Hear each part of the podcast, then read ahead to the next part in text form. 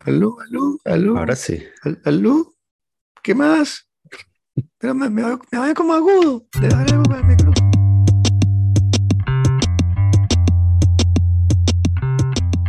Ya estamos en vivo, así que Ay, coño. Pensé que, ok. My bad. em, bueno, bienvenido Pedro.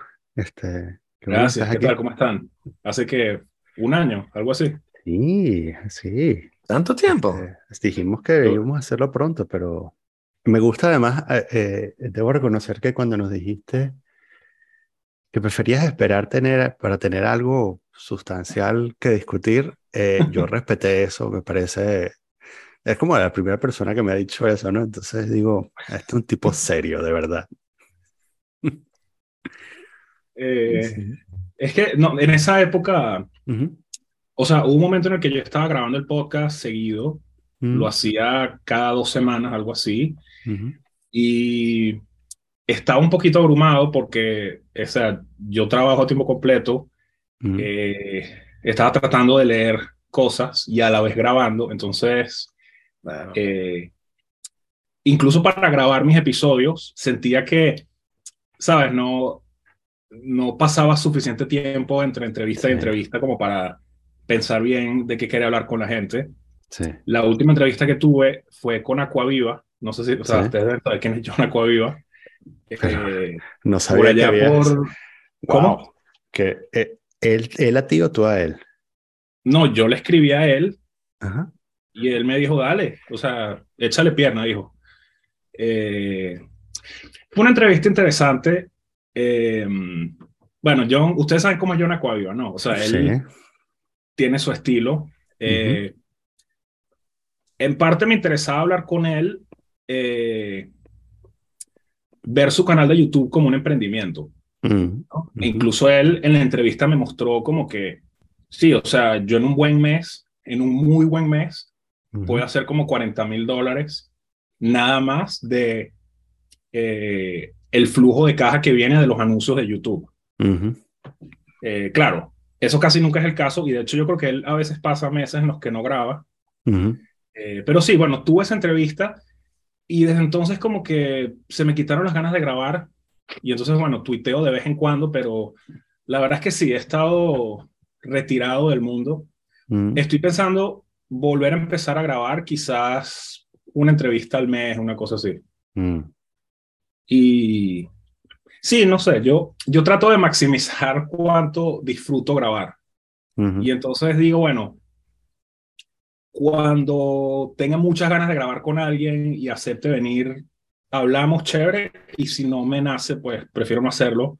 Eh, pues bueno, cuestión de estilo, ¿no? O sea, eh, digamos, yo me tripeo oír podcasts que no tienen un objetivo también, ¿no? O sea, para mí eso también es chévere y es parte de la experiencia. no, esos son horribles.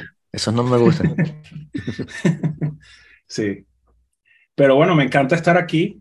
Este, mm, Me, me interesa, eh, eh, es- Sí. mm, ¿lo dices porque lleva demasiado trabajo o, o- o es por lo que comentabas antes de que, de que necesitas tiempo para pensar qué es lo que quieres discutir o para digerir la, lo que has aprendido de la entrevista? O sea, que, sí.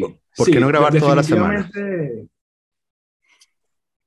eh, sí, o sea, al principio yo quizás me tomaba tres días para oír entrevistas de la persona de antes, ¿no? Y tú sabes, pensármelo así, pero claro, mm, Eh, también depende de cuánto material consigas de la persona online.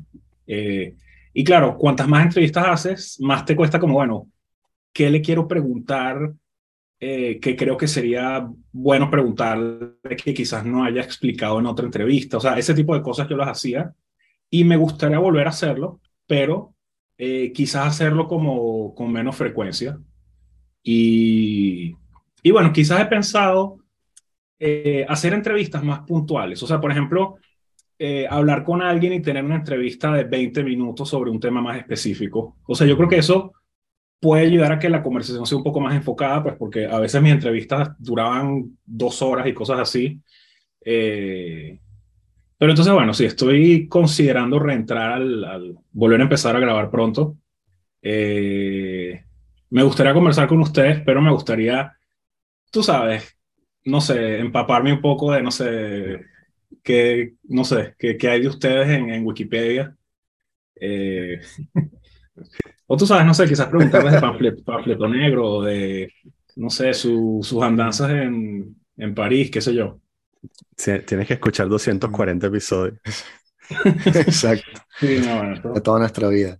Este, no, pero el rollo también supongo es cuando quieres como producir un, un programa, que ahí sientas en consideraciones más complicadas y por eso yo sabía desde el principio que yo no quería meterme en ese rollo. Entonces, cuando Daniel más o menos planteamos de una manera muy extraña hacer esto, siempre tuve claro que no quería tener que hacer tareas. O sea, como que, que no fuese una imposición en la cual tengo que leerme esta vaina para la semana que viene, o tengo que estar voy a pensar temas, o llenar fichas, o hacer secciones. Yo no quería hacer eso. Entonces, bueno, bueno, salió así. De, de hecho, una cosa que me faltó decir, también para mí importa entrevistar a alguien a quien me caiga bien o con quien tenga intereses en común, porque creo que lo que hace que la entrevista sea buena es también la interacción de las dos personas, ¿no? Claro. Eh, ¿Sabes? No es solamente hablar con alguien que sepa de algo interesante, sino también, bueno, esta persona me cae bien, creo que puedo tener una buena conversación. Eh, sí. Y entonces eso también limita un poco los temas, ¿no? Porque tampoco voy a preguntar de una cosa de la que no sepa nada, pues porque, ¿sabes? Quizás no, no, no es la misma interacción. ¿Entiendes? No, y, y, no puede ser estilo Joe Rogan, ¿no? Que él, tú sabes, a todos los entrevistados les pregunta siempre si, si, si han consumido ayahuasca y si han hecho eh, jiu-jitsu brasileño o si, tú sabes, ¿no? Y está bien. Las entrevistas de Joe Rogan eh, a veces también me las tripeo, ¿no? Pero, pero sí. Eh, con lo que tú dices de producir, sí, o sea, tener un canal de YouTube es toda una hazaña. Eh, incluso generar esa imagen que se llama el thumbnail, ¿no? Esa imagen default que muestra el video antes de que la gente lo, le dé clic para reproducirlo. Eso es todo un arte, ¿no? O sea, hay gente que de hecho se dedica a producirle los thumbnails a la gente que tiene canales en YouTube. Todos mis videos, creo que ninguno tiene ninguna edición. O sea, todos mis videos son totalmente crudos, sin editar. Y claro, alguna gente me dijo, sabes, puedes editarlos, puedes sacar clips, puedes aprender a hacer thumbnails, pero ahí, ¿entiendes? Es tarea, pues, ¿entiendes? Entonces, eh, no quiero pasar cinco horas a la semana o diez horas a la semana haciendo eso, ¿me entiendes? Porque el, disfrute está en la, en, la, en la, conversación, ¿no? Tienes que poner tetas. Nunca te vas a equivocar si pones tetas en un Oye, en thumbnails. Y, una pregunta. Eh, a mí me pasa que a veces la gente me preguntaba, pero tu podcast por fin de qué es? ¿Es de finanzas? ¿Es de emprendimiento o de qué es? ¿Entiendes? Como, ¿dónde lo pongo? Y no lo sé, eso eh, siento que le quita un poco la autenticidad. No, no, no sé si a ustedes les parece eso, pues porque yo sé que ustedes son un podcast de filosofía al final, ¿no? Creo que están rankeados en uh, Portugal, los voy a decir. Sí, 35 esta semana. Eso. Subiendo como la ah. espuma, baby. ¿Sí? sí. Pero no sé, eso le quita un poco la, la experiencia como de que, bueno, ¿entiendes? Me gusta hablar de los temas que me parecen interesantes, ¿entiendes? No me gusta que sea de, de deportes o de finanzas o de cualquier tema, ¿no? Eh, ¿Y, ¿Y, qué opinas de Bitcoin? ya va, perdón. Ah, porque ya va, porque que había una pregunta, o sea, pensé, estabas yendo hacia una pregunta, ¿no? No, no, no, la, de, a ustedes no les pasa que les preguntan, mira, pero dime de qué es ah, tu podcast como para ver si lo oigo, ¿no? Como dime de una vez si es de literatura o si es de poesía o si... Es free jazz, es free jazz, pero en forma oral y hablada. Sí, yo, yo, creo que lo que pasa es que en, este caso el, es fácil porque el título contiene parte de la, de la explicación, ¿no? Es como, ¿qué más? Imagínate, si conoces la expresión ¿qué más? Eh, podrías intuir de qué va el podcast, sabes que no va de nada, ¿no? Sí, entonces no, no, no preguntan mucho. Bueno, la verdad es que tampoco hay mucha gente que oiga esto. Yo tengo pocas interacciones en mi vida en las que alguien, ¿sabes? yo me pongo en el lugar de que alguien puede preguntarme de qué es mi podcast. Mm. Porque no, No, pero, no, no, se lo mostraste a tu tía para que lo oyera, o sea... No, yo no hago eso, yo nunca he hecho eso. Ah, bueno, ok. Eh, nunca, nunca he hecho eso con la familia, de hecho con amigos es muy raro también. Yo, yo no, soy, no soy de esos de que anda empujando el... Y bueno, y por eso es que por eso es que este podcast tiene, ¿sabes? 50, 50 oyentes muy queridos, pero y no, y no 5000, ¿no? Porque yo soy también muy de, no, no te va a estar empujando las cosas que hago. Pero, o sea, me dio también como rabia después de haber lanzado el podcast, que estuvimos como dándole vueltas también al nombre, que se nos ocurrió, bueno, nuestro nombre, este, y después vi nombres de podcast que ya como que, coño, que nombre mm. tan arrecho, ¿no? O sea, como años después que ya, cuando los podcasts se muy populares, y me estaba, bueno, está, o sea, uno que se llama, nada más de nombre, ¿no? Los temas no importan, pero el nombre era True Anon, en vez de QAnon, era True Anon. y son bromas de política y tal. este, o God Save the Pod, o sea, que nombre tan bueno, God Save the Pod. O era, o era Pod Save the Queen, en fin, nombres así. Y yo, ver, que nosotros lo que hicimos fue, este, bueno, nada, ¿qué más? nombre. ¿Qué más? Sí, sí lo entiendo. Es el contenido lo que importa. O los espacios que quedan, es lo que digo, somos un podcast de jazz libre, también escuchan los espacios que quedan entre las frases. Es ahí donde está el arte. Sí, exactamente. Estoy totalmente de acuerdo.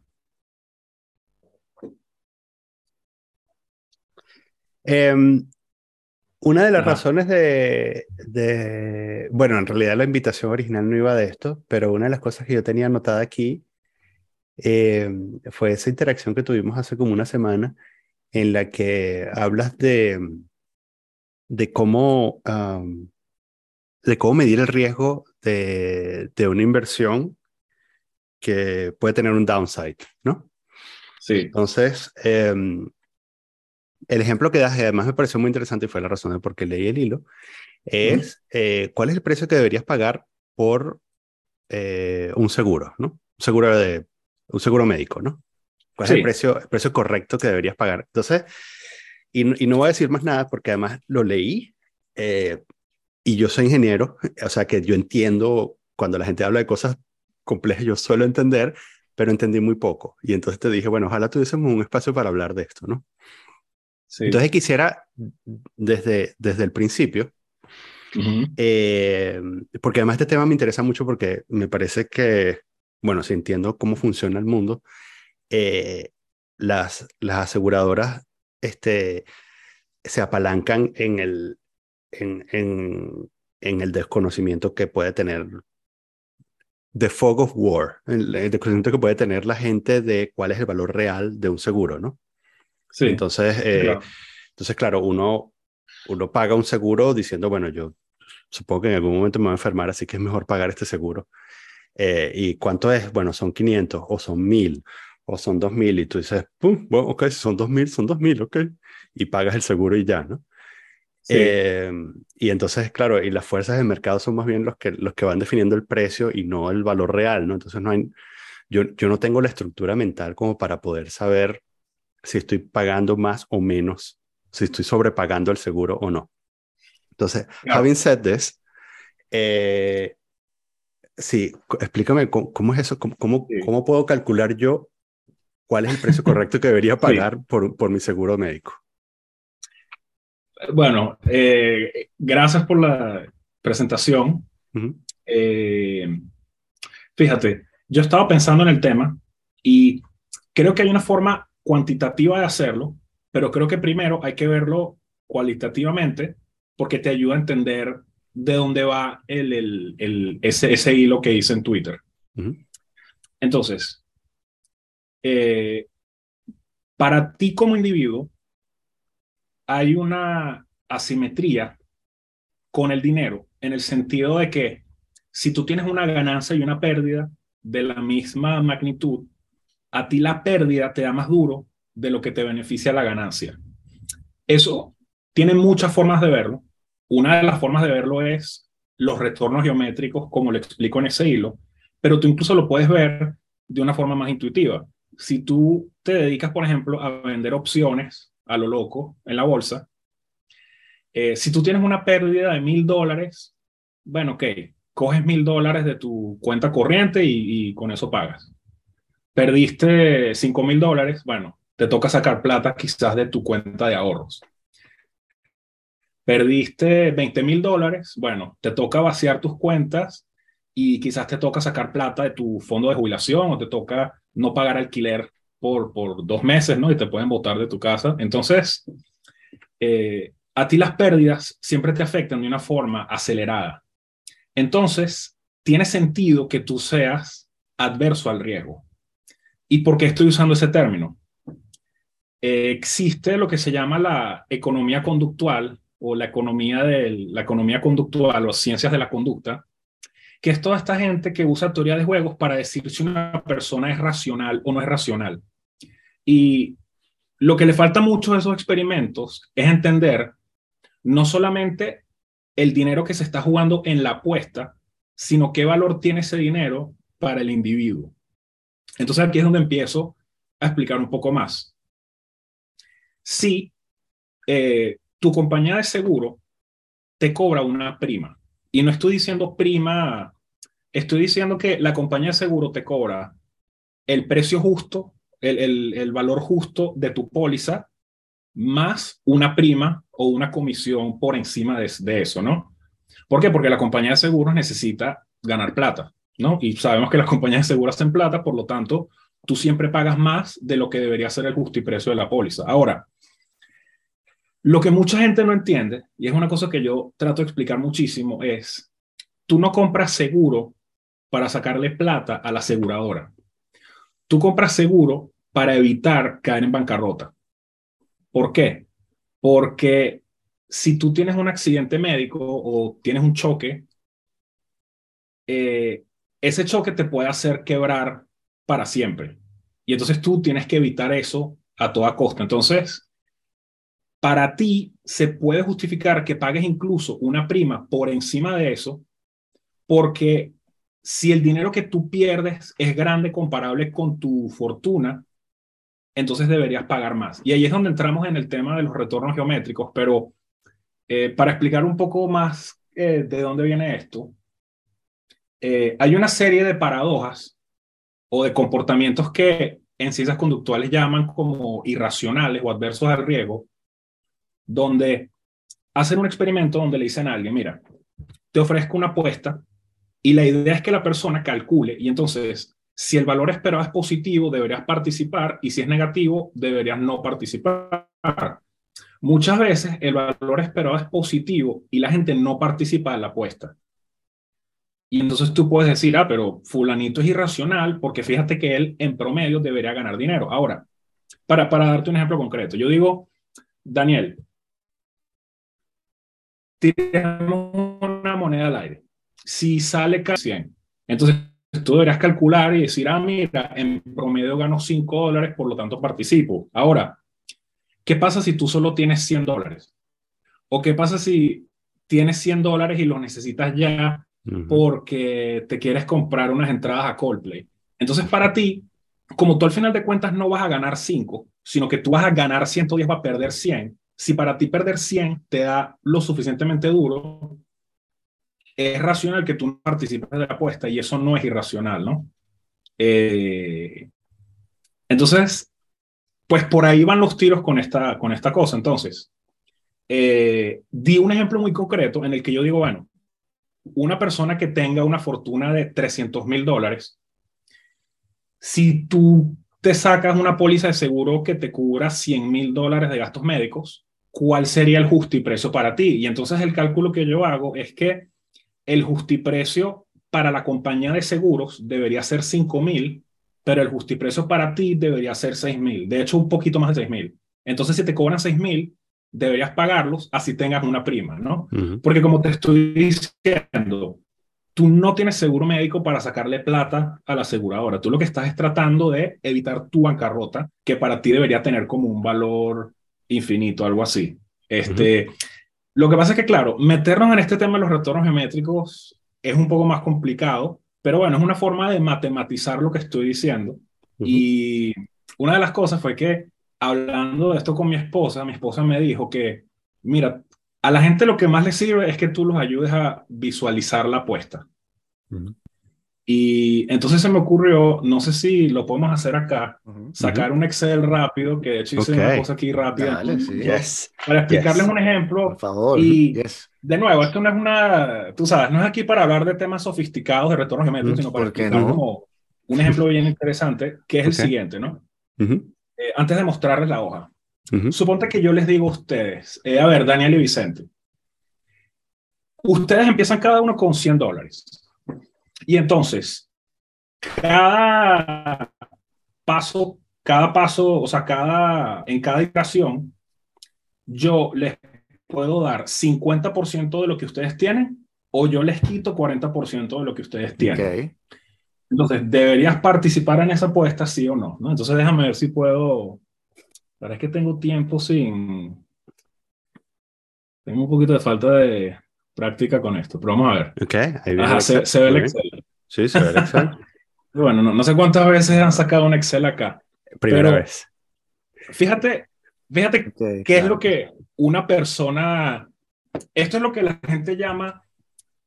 Eh, hay dos formas de determinar tu valor esperado. Tú puedes decir cuál es mi valor esperado según el universo de posibilidades y cuál es mi valor esperado si hago esta apuesta de forma repetida en el tiempo. Sí. Entonces, fíjate. perdona, y hazle ah. zoom, hazle zoom eh, para que ah, la, audiencia también. Eh, nada, abajo a la derecha, el, hazle zoom a la hoja de Excel. Ah, ok, ok, sí. Yo la verdad, tengo que confesar que no soy muy bueno en Excel. Gracias. Eh, estupendo. Entonces, digamos, ¿no? Yo digo, ajá, digamos que Daniel gana y Vicente pierde, ¿no? Pues, ¿sabes? Daniel ganó 50% y Vicente perdió 40%. Eh, 40%. Entonces, en promedio, estás ganando 5 dólares. Entonces, uno puede decir, ¿sabes qué? Dale, yo voy a participar de esta apuesta, ¿no? Porque mi valor esperado es positivo. Ahora, no es lo mismo tu apuesta sobre el espacio. Entonces, fíjate qué le pasa a Daniel en el tiempo. ¿No? Entonces, Daniel, por decir algo, porque en este caso el orden no importa, ¿no? Podrías primero perder y luego ganar o viceversa, realmente no importa. En el primer paso ganaste y en el segundo caso perdiste. Pero como es multiplicativo, entonces, ¿sabes? Terminas perdiendo porque el 40% de 150 es 60. más, entonces terminas perdiendo. Entonces, es paradójico porque en este ejemplo, eh, pese a que el valor esperado es positivo, cuando tú ves las trayectorias de los individuos en el tiempo, todas pierden, ¿no? Y entonces eso es lo que es paradójico, ¿no? Porque en promedio ganas, pero cualquier participante de la apuesta eventualmente va a perder dinero, ¿no? Entonces eso es una paradoja. Eh, y esto es un tema que a mí me parece muy interesante porque muchas de estas conductas que etiquetan como irracionales a veces en papers de psicología eh, están erradas porque tú a veces tienes que verlo desde esa dimensión, ¿no? De no... Eh, yo pienso que un error grave que la gente hace es decir, ¿cuál es el justiprecio de esta apuesta? Porque si el, lo que tú puedes perder con esa apuesta se compara con tu fortuna como individuo, entonces se justifica que tú seas más adverso al riesgo. ¿No? Y entonces, en este caso, fíjate que no tiene sentido que participes porque como individuo tu valor esperado es perder, pese a que bajo el espacio de posibilidades pareces que ganas. Eh, se ve un poco loco, pero claro, eh, esto salió de un, esto lo eh, saqué de un, hay un, hay un físico que se llama Ole Peters que tiene un video sobre esto, ¿no? Realmente lo que ocurre es que si tú haces esta simulación con muchísimos individuos, lo que ocurre es que hay una ínfima minoría que se hace muy, muy, muy rico y entonces en promedio ganas, pero luego si te vas a las trayectorias individuales, eventualmente todas pierden, ¿no? O sea, si les das suficiente tiempo, eh, terminan perdiendo. Pero eh, ¿por, qué, les estoy pues sacando esto en cuenta? O sea, realmente yo la inspiración de esto la saqué de eh, un libro muy bueno que se llama eh, Safe Haven de Mark Spitznagel, que él es un gerente de fondos aquí en Estados Unidos. Ya voy a dejar de compartir. Pero eh, para que entiendan un poco más por qué importa todo este tema de los retornos geométricos, es lo siguiente. Cuando tú inviertes en la bolsa, tú aspiras a reinvertir tus ganancias, ¿no? O sea, tú aspiras a que tu cartera crezca de una forma geométrica. Ahora, si tú quieres que tu cartera crezca de forma geométrica, las grandes pérdidas tienes que evitarlas porque básicamente estás perdiendo un costo de oportunidad que es que no puedes reinvertir esa plata. Otra forma de verlo, que es como a mí me gusta hacerlo, fíjate, eh, si tú pierdes 10% en un año, tienes un mal año, ¿cuánto deberías ganar para volver, para quedar tablas? Entonces, si tú un año perdiste 10%, estás en 90, para volver a 100, eso es un retorno de 11%. Entonces, bueno, ok, es más o menos reversible. Pero si pierdes 20%, es 25, ¿no? Entonces, sabes, ya 25 es peor y si pierdes 30 es 42, ¿no? Y entonces, claro, eh, empiezas a perder de una forma muy acelerada. Eh, y pues todo esto es importante en el sentido de que eh, cuando tú estás invirtiendo no se trata solamente de tener lo que la gente llama un edge o un valor esperado positivo, sino que también tienes que tomar en cuenta de que tienes que evitar estos, estas grandes pérdidas porque es que, ¿entiendes? De esas nunca te vas a recuperar.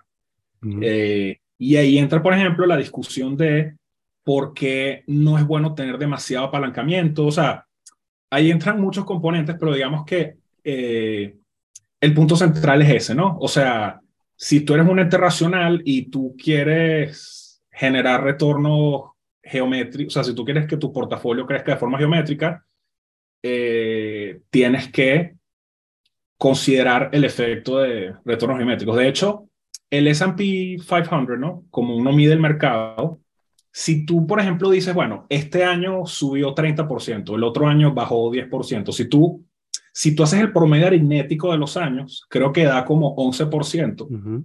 Sin embargo, tú sabes que si tú hubieras invertido en el año 1950 hoy, no hubiera crecido al 11%, sino más al 8%. Ese 8% es el efecto de los retornos geométricos. Básicamente, que las pérdidas te dan más duro de lo que te benefician las ganancias, dada la misma magnitud. Pues por ahí va. Ok, tengo, tengo, tengo, dos preguntas. Uno, eh, solo para saber si entendí. Eh, a ver, el, el, al final, la, la, razón de por qué, eh, dado suficientes iteraciones de este experimento, todo el mundo termina perdiendo, es por la asimetría de la apuesta, ¿no? O sea, porque por, por el 60-40 que estabas diciendo, ¿no? Porque, sí. porque si fuera 50-50, quizás. Bueno, También pierdes. También ah. pierdes porque es que es multiplicativo, pues, pero sí, o sea, digamos que, sí, digamos que fuera, claro, claro, hay, hay una forma en la que, en la que quedas igual, ¿no? O sea, digamos que yo di el ejemplo de ganar 25%, perder 20%. En ese caso, sí, tu valor esperado en el tiempo permanece constante.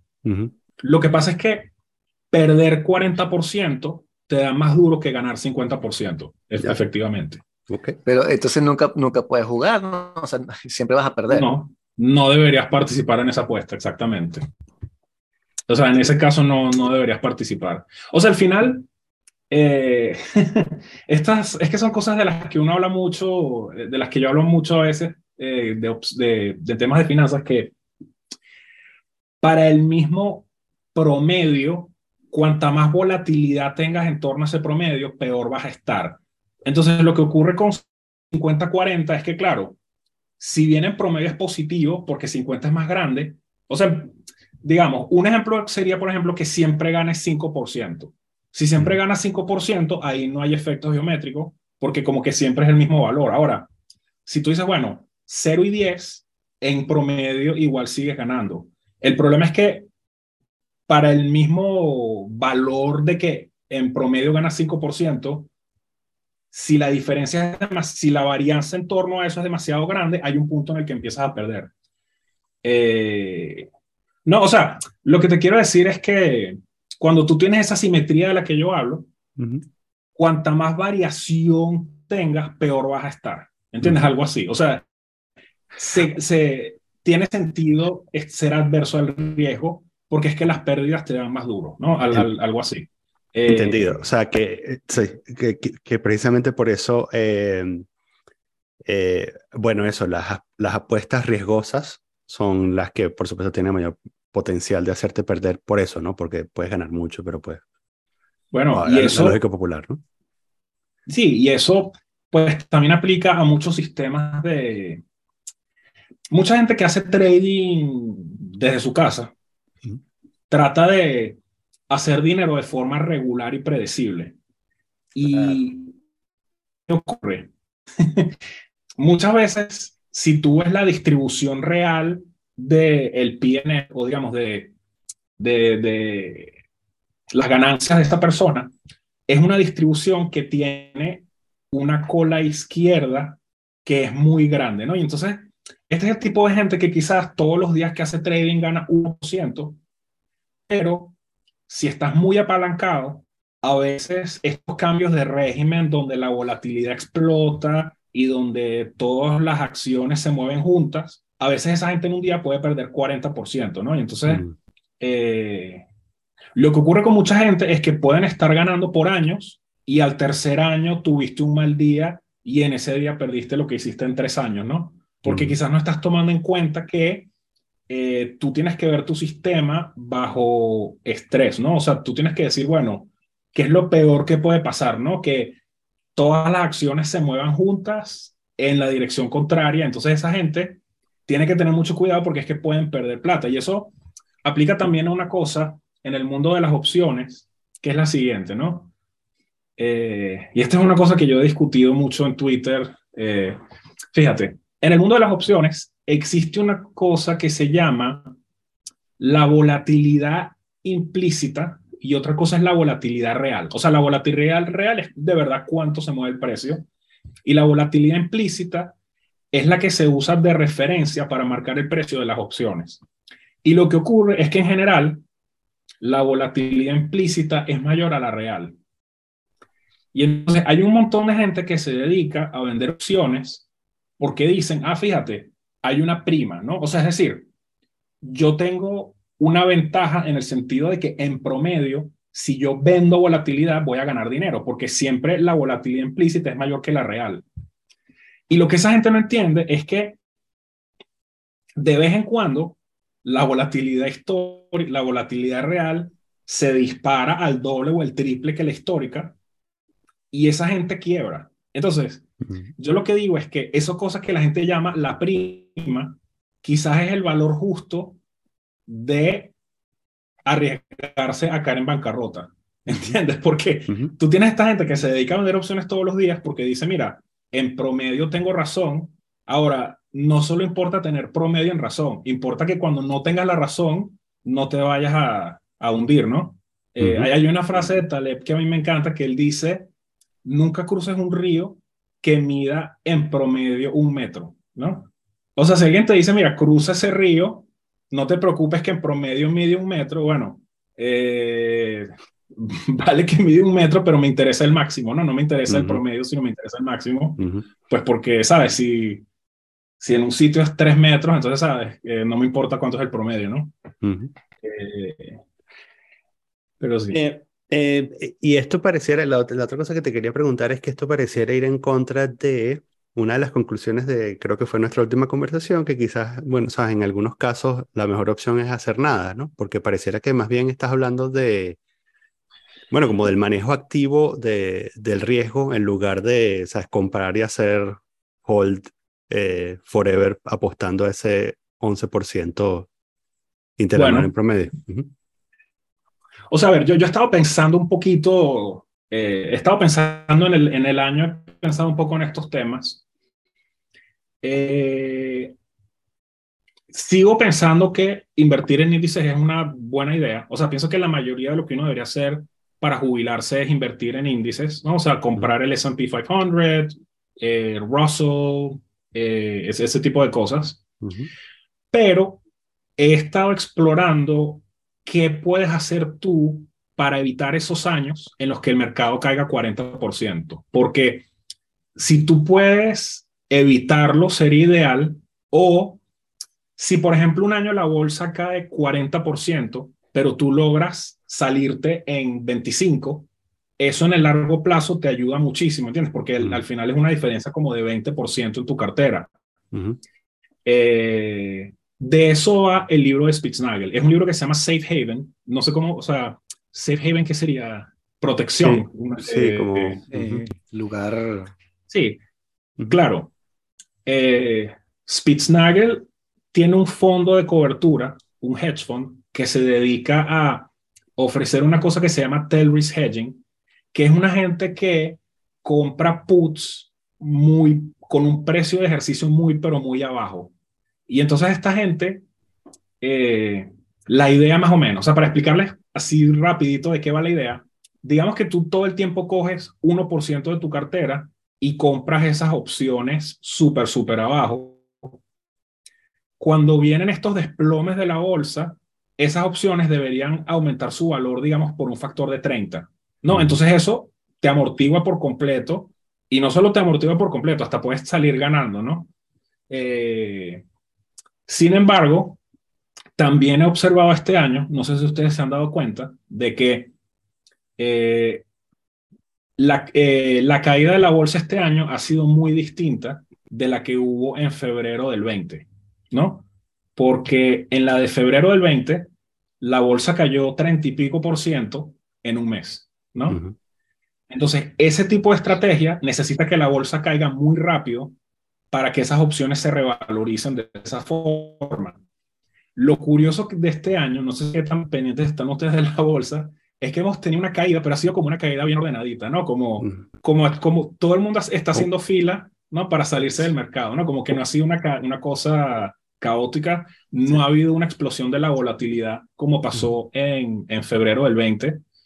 eh, entonces estoy otra vez reevaluando si de verdad es una buena idea para uno como individuo eh, aprender a comprar esas puts, ¿no? Para hacer esa cosa que se llama tail risk hedging, ¿no?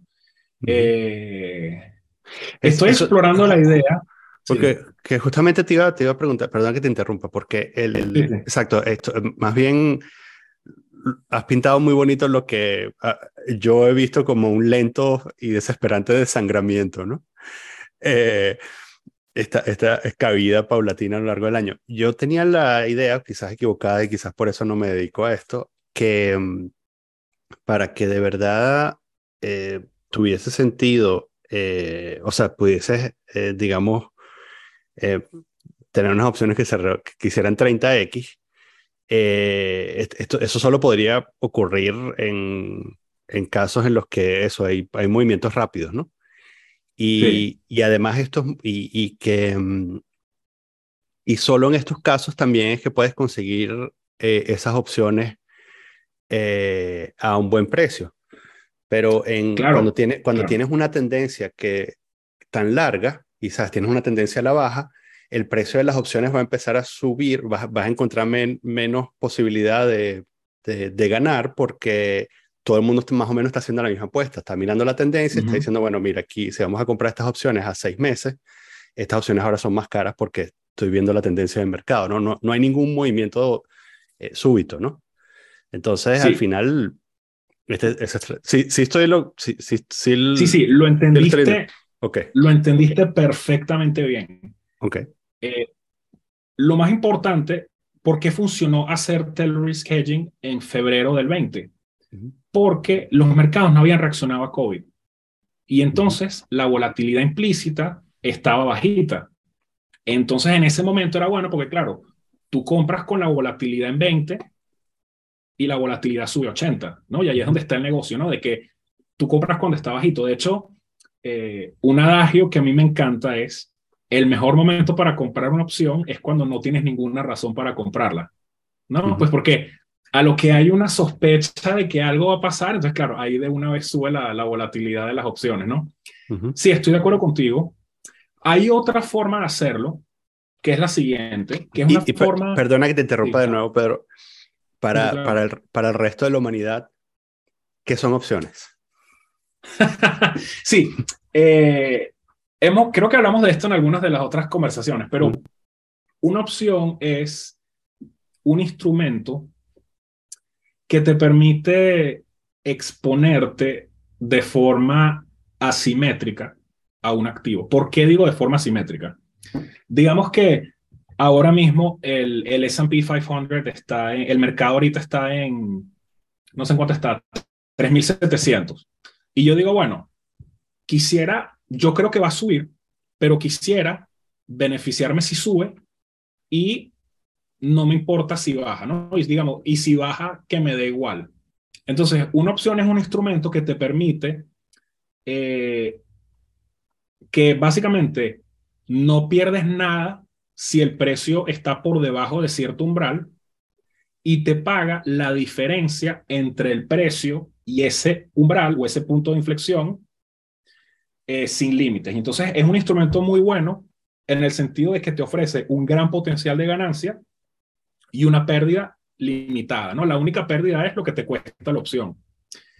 Entonces, eh, las opciones se usan en parte para cubrir carteras de inversión, pero también se usan para especular con el mercado, porque eh, tú realmente estás eh, comprando la diferencia, tú básicamente estás transando la diferencia entre precios, no, no estás comprando el activo completo, sino que solo estás transando la diferencia. Y entonces, como esas opciones pueden revalorizarse por un factor enorme de la noche a la mañana, son una forma de especular sin necesitar tanto capital, pues porque no te toca comprar el activo completo, ¿no? Entonces, eh, están las opciones tipo call, que son las opciones que se benefician cuando el precio sube, y las opciones put cuando el precio baja, ¿no? Y entonces, eh, cuando yo digo una put muy baja, lo que quiero decir es, digamos que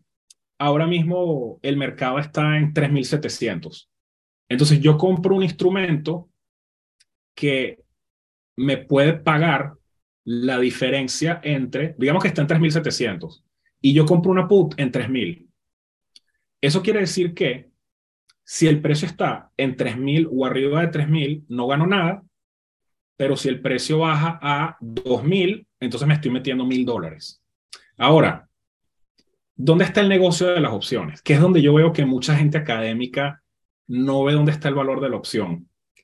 El valor de la opción es dinámico, no necesariamente estático. ¿Por qué digo eso?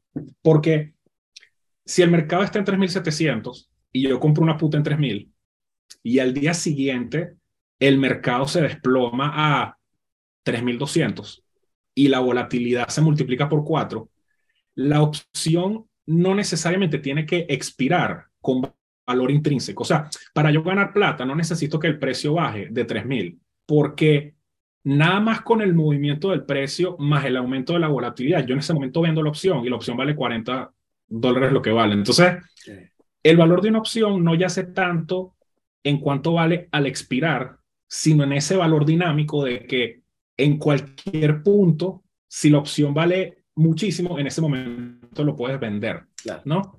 Y por eso es que las opciones son tan peligrosas de vender, porque lo que mucha gente no entiende es, digamos que tú vendiste esa opción y se revalorizó por un factor de 40. Entonces te llama Interactive Brokers y te dice, mira, tienes que meter medio millón de dólares ya en tu cuenta o si no perdiste esa plata, ¿no? Y entonces, ¿qué pasa? Que si bien en promedio los que venden opciones ganan plata, tienes esa dependencia de camino en el sentido de que si esa opción se revaloriza y no tienes el capital para sostener esa posición, puedes perder, o sea, como te digo, lo que ganaste en cinco años lo puedes perder en un día, ¿no?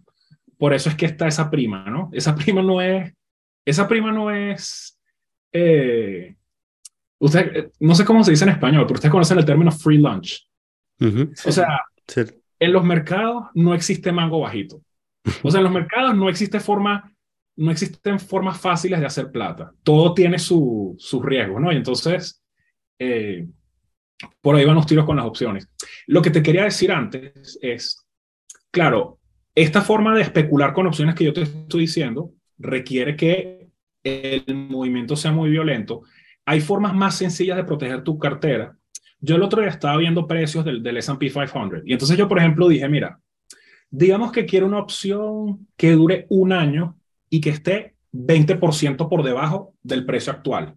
Y entonces, eso me da la tranquilidad de que yo en un año sé que mi cartera nunca va a bajar de 20%. O sea, no estoy haciendo para ganar plata, sino solamente como para limitar esa pérdida. En ese caso, cuesta 3% de tu cartera.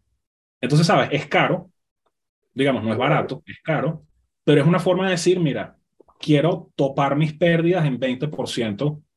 Eh, es una forma menos sofisticada, pero más fácil de hacerlo.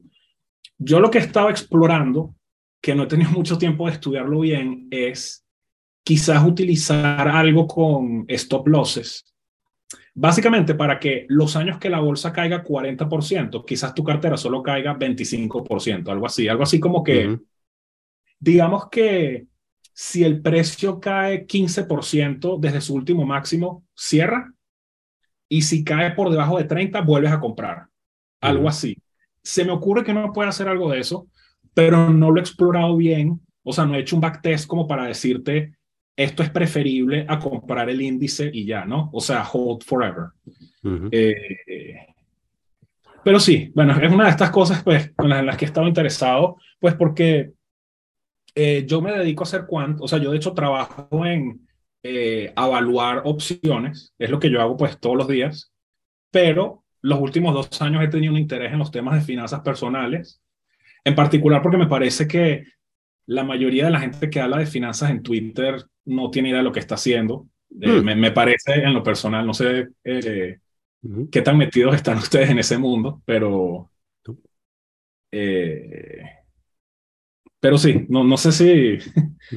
No sé, o sea, la verdad, el tema de finanzas personales me parece interesante porque me atañe a mí y pues es un tema que creo que a mucha gente le interesa, ¿no? Al final, pues, porque uno dice, bueno, ¿cómo hago yo para invertir de una forma productiva sin que eso implique que me tengo que, ¿sabes? Me tengo que dedicar a finanzas al 100%, ¿no? Como, bueno, ¿cuál es, ¿dónde está el balance de decir, bueno, qué es una cosita que puedo hacer como para que me vaya un poco mejor de lo esperado sin que eso implique hacer mucho, ¿no? Y entonces están, eh, pues, todas estas ideas de diversificar. Ah, por cierto. O sea, ese libro, la verdad, ese libro Safe Haven es bastante bueno, le, le pueden echar un vistazo una de las cosas interesantes que dijo ese libro es que, por ejemplo, que es otro tema, ¿no? Porque al final uno dice, bueno, la mayoría de mi cartera va a ser invertir en índices. ¿Cómo hago para diversificar? Uno de los clichés que tiene la gente es decir, compra oro. Lo que ha pasado con el oro es que, como todo el mundo sabe que el oro es una gran protección, lo que ocurre con eso es que, como ya todo el mundo piensa que el oro es una buena forma de cubrirse de una crisis, eso hace que el oro suba y que entonces el oro empiece a actuar correlacionado con los mercados. Eh, este tipo hace una simulación y él lo que explica es que el oro, como a partir del año 80, dejó de ser un buen, eh, una, una, buena protección contra las grandes caídas del mercado. Este, porque bueno, al final, o sea, de hecho, o sea, porque, a ver, ¿qué motiva todo esto? No? Uno dice, bueno, la mayoría de la gente debería invertir en un índice. ¿Cómo hago para evitar estos grandes desplomes? Bueno, puedes diversificar invirtiendo en otras cosas. Eh, lo que va ocurriendo conforme pasa el tiempo es que todo, se, todo en los mercados se empieza a mover junto. Puedo comprar puts. Bueno, en principio podría comprar puts, pero es complicado porque no todo el mundo lo sabe hacer y es caro hacerlo y no funciona siempre. Y entonces, bueno, al final eh, creo que no hay una respuesta clara, pero pienso que pues es un debate interesante que, que me gusta tener. Y claro, lo que les iba a decir es eso, ¿no? Que eh, en general, cualquier protección contra las caídas que funciona en el pasado eh, es menos probable que funcione en el futuro, ¿no? Porque así como tú la ves con tu sesgo de retrospección, todo el mundo la ve. no sé si se acuerdan el caso de, creo que fue la sopa Campbell, creo que hubo uno de estos días que hubo un desplome por allá por 2008 que cayó todo y creo que la única acción que había subido había sido la sopa Campbell. No sé si... No. Si se acuerdan. No, no lo que pasa es que en esa época no seguía finanzas, pues, pero sí me acuerdo que alguien me contó que, mm. pues que hoy en día la gente de chiste dice, ¿sabes? Se viene una crisis, bueno, de una vez compra Copas Campbell, pues para, para cubrirte. No sé si estos temas, no sé si tienen más preguntas sobre este tema. Sí, sí de hecho sí. Eh, el, tengo, porque al final supongo que pasa lo mismo también con comprar índices, ¿sabes? Si, si todo el mundo compra índices, entonces el, ese, ese, índice deja de crecer 11% interanual, ¿no? Total. Eh, básicamente lo aproximas a 3% o a lo que sea que sea la... Bueno, ahora con la inflación quizás no sea 3%, pero eh, lo aproximas al costo del dinero, ¿no? Sí. Sí. Y todo el mundo lo hace. Eh, sí. De hecho, a mí estos temas de, de las apuestas me interesan porque eh, yo pienso que esta cosa que llamamos hoy en día racionalidad es bastante relativa y, te voy a explicar un poco por qué, ¿no? Eh, tú puedes tener a alguien ateo que, por ejemplo, se burla de alguien que es cristiano, pero esa persona jura que el mercado va a crecer al 8% de aquí al día que se jubilen. ¿Entiendes? Y no entiende que eso es un acto de fe. Porque, Pensamiento mágico, sí. Sí, porque, a ver, de muchas formas, o sea, Estados Unidos es realmente un caso excepcional, porque si tú en Venezuela o en Argentina te hubieras dedicado a invertir tu fortuna en la bolsa, ¿entiendes? No, ¿entiendes? Te garantizo que no hubiera crecido al 8%, ¿no? En Estados Unidos, pues en parte por la situación privilegiada que tiene Estados Unidos como centro financiero mundial, se sigue cumpliendo que la bolsa crece a cierto ritmo, en parte ayudada por, el estímulo monetario, pero al final de cuentas eso es un acto de fe. Entonces, ni siquiera se trata de un tema de retornos geométricos o no geométricos, sino que eh, a ti nada te garantiza que el mercado va a crecer un 8%. Y entonces, bueno, cuando estemos en esa situación que el mercado deja de crecer, pues bueno, uno tendrá que ver qué se inventa, ¿no? Pero, pero sí, algún día sería chévere, de hecho, hacer un episodio, quizás discutir un poco el tema de la, de la religión, eh, porque mm, no sé cómo explicarlo, pero pienso que hoy en día la gente se enfoca demasiado en ser consistente a nivel de racionalidad cuando realmente quieren decir ser consistente como a nivel de retórica o como a nivel verbal. Eh, y realmente racionalidad, en mi opinión, debería tener más que ver con si las acciones que tú tomas eh, son racionales respecto al efecto que tienen, porque al final quizás como tú lo racionalizas en tu mente es menos importante. Eh, pero bueno, eso sería bueno en un futuro quizás discutirlo, ¿no? Pues porque todo esto tiene que ver con eh, esta cosa que tenemos hoy en día de que los seres humanos somos racionales, ¿no? Y entonces tenemos la ciencia y entonces tú sabes, nosotros con nuestro intelecto y con la ciencia podemos determinar racionalmente qué es lo óptimo que tú tienes que hacer en cada paso, pero eh, ¿qué pasa en situaciones donde tú no sabes, por ejemplo, cuánto es tu máximo potencial de pérdida si tomas una acción? En ese caso, qué es lo racional cuando no puedes calcular qué es lo que va a pasar si tomas una acción, ¿no? Entonces, eh, sí, o sea... Eh, a veces este tipo de cosas como decir, bueno, voy a escuchar la tradición de mis papás, que es como una especie de inteligencia ancestral, puede tener sentido pararle, ¿no? Si yo digo, bueno, si esto ayuda a que mis ancestros sobrevivan, entonces, ¿sabes? Quizás no puedo verbalizar por qué funciona, mm. pero puedo considerarlo. Eh, pero bueno, quizás me fui un poco por las ramas ahí, ¿no? Eh, lo que tú me estabas diciendo era que nosotros no sabemos si el mercado va a crecer al 8%. Este, Pero no, no, es un, tema, es un tema en el que también he estado pensando y quizás sería bueno explorarlo en estos días, pues porque, no sé, me, me, me parece que es un, un defecto que noto en mucha gente académica intelectual que habla hoy en día. Eh, o sea, el, problema es que toda, todo discurso racional se va a basar eh, o, va a estar construido sobre una serie de acuerdos comunes que no son racionales. Y que cada vez que busques como justificar racionalmente toda, todo un discurso, te vas a conseguir con el tercer excluido de Godel y de cosas que no puedes justificar dentro del sistema y que tienes que salir a hacer un metasistema para justificar el sistema, que fue lo que le pasó a los que querían hacer lógica del lenguaje, por ejemplo. Ah. Pero es cierto que cuando tú dices, yo soy racional, o que como dices tú, bueno, no creo en Cristo, qué sé yo, pero porque yo soy súper racional, pero creo en el Big Bang. Porque dentro de todo, a pesar de que, o sea, el Big Bang es una cosa científica, pero yo no soy científico, yo no soy físico, yo no vi las ecuaciones, yo no sabría decir si son verdaderas. Yo vi científicos que me dijeron que eso era así, pero eso no es tan racional per se. Racional sería que yo fuese allí y lo calculase yo y dijera, ahora estoy 100% convencido del Big Bang. Entonces, no puedes hacer eso con cada cosa de la vida.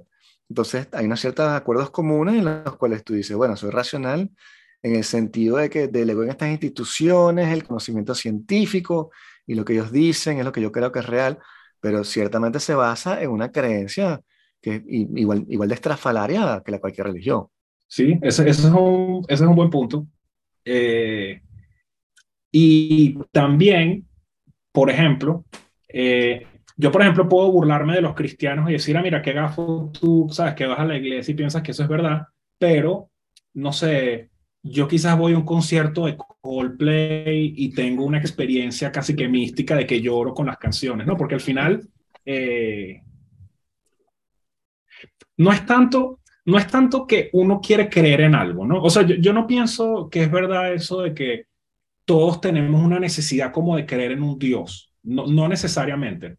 Yo pienso que todos queremos quizás en la vida dar con algo que nos resulte trascendental, ¿no? Y entonces lo trascendental puede ser música o puede ser Dios o puede ser una forma de arte que te guste, pero, eh, o sea, al final no es muy distinto. O sea, yo lo que pienso es que no es muy distinto, eh, por ejemplo, alguien que esté obsesionado con una música a alguien que va a la iglesia para tener una experiencia mística, ¿entiendes? Es como, quiero dar como con algo que me estimule una parte de mi cerebro que no puedo verbalizar, ¿no?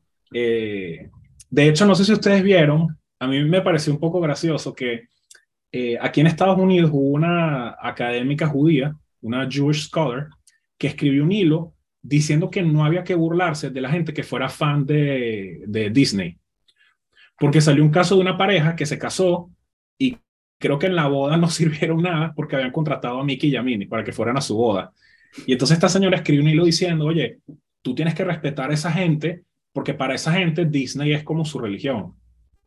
Y, y claro, esa gente no piensa que Mickey Mouse es Dios, pero sí que, ¿entiendes? O sea, para ellos las películas de Disney son como una cosa que les producen, ¿entiendes? Como una cosa indescriptible, no sé si por disfrute o por lo que sea. Eh, y, y sí, o sea, al final Sí, sería bueno hacer un episodio un día hablar de estas cosas. este, Pues porque, bueno, también es una de las cosas en las que he estado pensando últimamente. Este... Sí, o sea, yo también creo que, que el ser humano está innegablemente en, su formación fisiológica, si se quiere, destinado a buscar la trascendencia o destinado a buscar este, el más allá o Dios o como se le quiere llamar, y eso incluye incluso experiencias este, psicodélicas que han existido desde el principio de los tiempos, el ser humano está tratando de, experimentar con estados de conciencia alterados para llegar a eso. Y estoy de acuerdo también que mucha gente de pronto lo consigue en la música y tal. Pero en el caso de la iglesia, es cierto que la iglesia la hemos ido reduciendo a una práctica ahí bastante acartonada en la cual nadie cree en nada. Y eso tiene como razones históricas también. Porque cuando ves antes de la Edad Media y tal, este, la magia era dentro de la iglesia. La gente de verdad creía en, en cosas mágicas que pasaban en la iglesia pero luego, bueno, apareció todo el rollo de las brujas y hay diferentes corrientes en la iglesia que, católica que algunas dijeron que eso era bastante malo y no hay que estar siguiendo esas prácticas satánicas. Y entonces lo van como excluyendo cada vez más. Y ahora tenemos una cuestión en la cual, este, bueno, es todo este, muy tame, ¿no? Muy, muy así, este, doble A, mientras que de pronto baja a una ceremonia de candomblé o de espiritismo o santería y coño, o sea, e-, eso es candela, o sea, está la, presencia ahí, tú sientes que si hay algo va a estar allí. En la iglesia está como que el, Dios muerto, si se quiere, es como algo triste, ¿no? Y yo, o sea, yo no es por ser malvado con nadie, pero aquí en Estados Unidos no me cuadra eso de ir a un strip mall y que haya una iglesia ahí en el strip mall. O sea, a mí yo, sí creo que tiene que tener cierta presencia el templo al que tú vas. O sea, tú puedes pensar que es una cosa de mercadeo, pero, o sea, tienes, tú vas a una iglesia, ¿sabes? Estas catedrales en Europa que son de, no sé, 30 metros de alto y tú dices, o sea, ¿esto cómo lo construyeron en el 1200? O sea... Eh, no, pero yo vi, yo vi una iglesia en Estados Unidos que era una iglesia inflable. Eran unos tipos que se paseaban, en serio, salió en la televisión aquí, hicieron un especialito.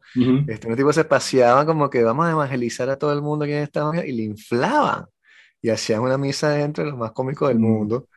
Pero sí, bueno, esa obsesión como americana, hacerlo lo performativo, ¿no? Como que hay que imitar la cosa. Entonces también tenemos una estatua de la libertad aquí en Las Vegas y tú, bueno, no, pero sí, muy cómico. Sí, eh, sí, o sea, realmente una de las cosas que a mí me parecía interesante discutir sobre todas estas cosas es que eh, en Occidente, bueno, lo que pasa es que a veces discutir Occidente y discutir el cristianismo es complicado porque coevolucionaron, pero eh,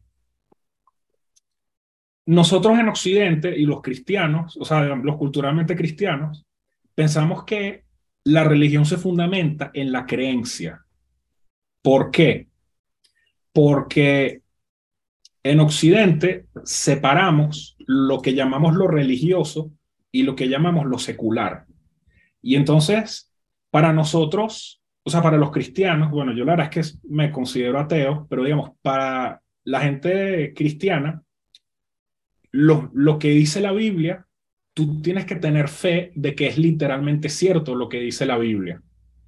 Es posible que en el pasado, cuando alguien decía, para mí la Biblia es verdad, es posible que lo estuvieran diciendo en un sentido más subjetivo de que yo creo que eso es verdad. Sí, 100%. Pero hoy en día nos lo tomamos como que, no, no, no, no, señor.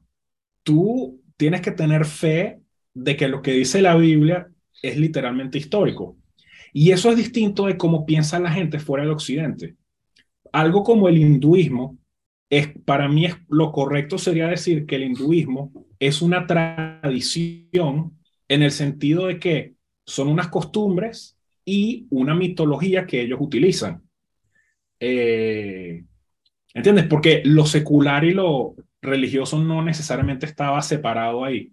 Eh, o, otro ejemplo sería, digamos, los griegos probablemente no pensaban que sus mitos eran verdad. O sea, los griegos probablemente no pensaban que toda la mitología era histórica y es verdad y tienes que pensar que es verdad para estar con nosotros, ¿no? Entonces, todos estos temas de que la religión te la tienes que, o sea, los mitos de tu religión te los tienes que tomar como que son 100% históricos, es posible que eso sea una mentalidad moderna eh, y no necesariamente algo histórico. Eh, ¿Cómo pero, es que se llama? ¿Tú no crees de verdad que en esa época, en la época de los griegos, o sea, para mí, ellos no distinguían mucho entre mitos, cuentos, relatos, realidad, ficción y fantasía? O sea, para mí, ellos todos esos relatos eran verdad. O sea, estoy seguro cuando hablaban de, gigantes y de atlases y guerras este, teogónicas, eh, pensaban que eso había pasado para hace muchísimo tiempo. O sea, estamos en una época en la que no hay nada, ¿no? O sea, apenas carreta. Pero, ellos, pensaban que tú ibas al Olimpo y te ibas a conseguir ahí a Zeus en el Olimpo. O sea. Sí. Sí. Y pensaban que Creta era una isla que había lanzado a Apolón, una piedra con la que aplastó un centauro, sí, en las guerras. Eh, o sea, no sé, digo yo que me, o sea, me parece igual, igual es, es, como, como ya sorte, pues la gente cree y ve la cosa ahí, sí, ahí está, o sea, son creencias que en esa época estoy seguro, también la forma de pensar estaba muy ligada a la, no a esa distancia que hay ahora, como dices tú, entre lo secular y lo religioso, o sea, y eso lo hablábamos hace poco en el podcast, porque yo también leí un libro a, propósito de eso, que narraba justamente, que trata de eso, un filósofo que, que habla de por qué, o sea, cuál es el cambio que se da en el mundo occidental, en el cual pasamos a estar en una época en la cual no podías no creer en Dios, digamos 1500 por ahí, el cual, o sea, a nadie se le ocurriría no creer en Dios, todo el mundo creía en Dios porque Dios estaba presente en la sociedad, este, en, la, en la ley, era este, con el rey, este, y en los ritos, y la gente lo veía, ese milagro, un poco de ¿no? A una sociedad como la actual, en la cual no solo no crees en Dios, o sea, Dios es una opción, tú puedes o no puedes creer, sino que si crees, como decías tú, tienes que entonces justificar por qué crees. O sea, en esta cosa ser católica, que no, pero yo creo, pero entonces aquí es literal, pero aquí no es literal, pero tienes que explicar un poco de vaina. Que en 1500 era como que no, tú eres católico y ya, tú no estás explicando que el arca de Noé eran 10.000 metros y cabían aquí dos vacas y no. En cambio, hoy en día tienes que ser un católico que no solamente se asume como tal, sino que tienes que explicar un poco de cosas. Y ese cambio eh, es súper interesante y tiene que estar con el racionalismo que, que como llega como representación científica, un poco de cosas más. Pero sí, súper interesante ese tema. Sí, no, y al final, digamos, la razón por la que estoy hablando de todo esto es, yo pienso de nuevo que la racionalidad de una persona se mide más por las acciones que la persona toma que por cómo la persona lo racionaliza. Como dice alguna gente, ¿no? El valor de la religión yace más en el rito que en el mito. ¿No? Entonces lo que te quiero decir es que quizá no importa tanto si lo que dicen los mitos son, es verdad o no, quizás importa más si las acciones que la persona toma claro. Eh, tienen sentido o no, ¿no? Algo así. Claro, si tu religión te dice que, que mates un poco de gente y lo haces, pues bueno, eso obviamente que eh, eso no es racional, ¿no? Eh, no, no, no, porque los, los, mitos, o sea, las religiones son una, una colección de mitos que van vehiculando este, valores morales y evolutivos que te dicen, este, no hagas esto porque de esta forma la raza se va a, continuar. Por ejemplo, el incesto, como que no malo. Todas las religiones tienen mitos en las cuales explican eso. Entonces son formas en las que vamos como codificando estas imágenes muy antiguas, evolutivas, en las cuales vamos probando cosas que sirven y cosas que no. Entonces, por otro lado, también hay que ser, no, tienes un libro que tiene dos mil años por lo menos gobernando el mundo y que mucha gente consigue ahí valor en esos mitos. Bueno, este, volarlo así con que de un bofetón y decir, no, esta no vale nada y tal, y este, es un poco arrogante dentro, dentro de todo. Yo también lo entiendo, la iglesia es un fastidio, otra cosa pero la, forma en la que los textos sagrados se van formando y la creencia en sí y todo lo, este, las parábolas que tienes en la Biblia son muy interesantes, son otra cosa. Y pienso yo, la teología también importa, pues porque la teología, pienso yo que recoge de alguna forma, porque a ver, eh, ¿por qué los cristianos somos tan distintos? Tenemos más o menos el mismo libro original, pero bueno, tú tienes los católicos, los protestantes y los ortodoxos que tienen unas éticas totalmente distintas y lo que yo creo que sucede ahí es que la teología que desarrolló cada grupo responde a la ética y a los valores de la sociedad donde está sirviendo, ¿no? O sea, yo pienso que más que la ética protestante influyó en los europeos del norte, pienso que es más que los europeos del norte crearon una teología que era más consistente con lo que ellos consideraban era su ideal de ética, ¿no? Algo así. Probablemente. Este, pero bueno, quizás eso para otro día. Eh, no sé si quisieran discutir alguna otra cosa. Este, eh, en verdad estuvo buenísimo, la verdad es que estuvo chévere venir. Para entrar, para entrar en la cuarta hora del podcast. Eh, ¿No te parece, ya, ya para, sí, vamos a ir cerrando, pero ¿no te parece curioso que, volviendo a lo que comentabas antes sobre las finanzas personales y, bueno, en, en general, eh, la idea de tener algo que aportar en el mundo de las finanzas. O sea, es que estás leyendo en Twitter y dices, pero esta gente no tiene idea de lo que está hablando. Eh, es, es, un, es un acto de, de, arrogancia, yo podría decir, pero ¿qué le pasa a este carajo? Porque, ¿sabes? Eh, la, digamos, las finanzas modernas, las finanzas modernas o posmodernas tienen 40 años, ¿no? Digamos, desde la regulación de los 80, más o menos, eh, eh, el mundo en el que vivimos ahora está, está moldeado por eso, ¿no? Entonces, y, y la idea, y, no sé, y bueno, y durante el siglo XX fuimos acumulando conocimiento acerca de, de, qué es, de qué es lo que se debe y no se debe hacer en el mercado de valores. Eh, pero es curioso que eh, eso, 100 años después o 40 años después, depende de cómo lo quieras ver, todavía haya cosas que no están establecidas, ¿no? No, ya va. A ver, sí, déjame ir por partes. Eh, o sea, primero y principal. por ejemplo, las cosas que aconseja hacer Warren Buffett son estupendas. O sea, yo diría que 99% de lo que te dice Warren Buffett que hagas está bien. Eh, ahora, cuando yo digo que me quejo de la gente de finanzas en Twitter, estoy hablando de este tipo de cuentas que te ayudan a mejorar con tus finanzas personales. Tú sabes, ¿no? Que si estoy inventando nombres, ¿no? Pero The Finance Babe, ¿no? O el Dividend eh, Bro, o lo que sea, ¿no? Esta gente que enseña de finanzas personales en Twitter. Eh, también hay un grupo de gente que se llama Tweet, ¿no? Estoy hablando de este tipo de gente que está tratando de explicar a la gente cómo hacer finanzas, pero que me parece que están dando muy malos consejos, en mi opinión. Mm. Eh, ahora, yo lo que te estoy diciendo es, no, no, no, o sea, lee todas estas cosas de Warren Buffett, es excelente que lo hagas. Eh, una de mis principales críticas a la gente que invierte de forma activa es que, en mi opinión, son demasiado racionalistas. ¿Por qué? Una cosa es lo que hace un precio y otra cosa es la realidad del mundo. Y los mercados se equivocan estimando todo el tiempo. Yo hace unos meses hice plata porque ese día iban a subir las tasas de interés. Y a mí, no sé por qué, dije, ¿sabes qué? Voy a comprar el mercado, voy a, voy a apostar a que va a subir. Y no tenía de por qué, y subió. De hecho, no sé si te acuerdas, subió de 3, de 3.700 como a 4.200, justo después de que subieran las tasas de interés. ¿Por qué? Bueno, puedo generar una narrativa de por qué yo pienso que eso es así, pero para mí lo que ocurre es, ya el mercado había caído como 15% esperando a que viniera la subida de la tasa de interés. Pero entonces, ¿qué pasa? Los mercados cuando estiman pueden sobreestimar o pueden subestimar, nadie lo sabe. ¿Por qué?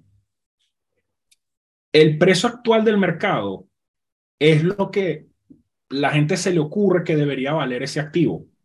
Pero eso no sigue un modelo riguroso de flujos de caja. O sea, eso no se está ajustando porque el flujo de caja cambió proyectado a cinco años, sino es como, es subjetivo, es como que, bueno, pienso que debería valer cinco dólares más, debería valer cinco dólares menos. Y entonces, lo que pasó esa vez era que ya el mercado había caído demasiado antes del anuncio de la subida de tasas de interés, que probablemente a la gente se le pasó la mano.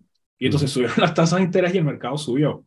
De hecho, en algún momento, eh, el valor del, del trigo, por ejemplo, yo ahorita mismo no lo he visto, pero yo me acuerdo hace unos meses que el valor de futuros de trigo estaba más bajo que antes de que estallara la guerra entre Rusia y Ucrania. ¿Por qué? Porque ya en diciembre todo el mundo piensa que el precio va a subir y sube el precio, y entonces ah, estalla la guerra, pero quizás estimaron, sobreestimaron y entonces les toca corregir hacia abajo. Ahora mismo en Europa, con el tema del gas natural, el gas natural sí. ahora mismo el gas natural se está vendiendo al 8 en Europa, porque básicamente todos los barcos que transportaban gas natural se fueron a Europa y entonces ahora Europa no tiene dónde meter el gas natural. Entonces lo que te quiero decir es que yo pienso que la gente al invertir lo ven como de una forma demasiado racional de que, wow, voy a analizar el flujo de caja o voy a predecir el futuro y, ¿sabes? Y sé lo que estoy haciendo.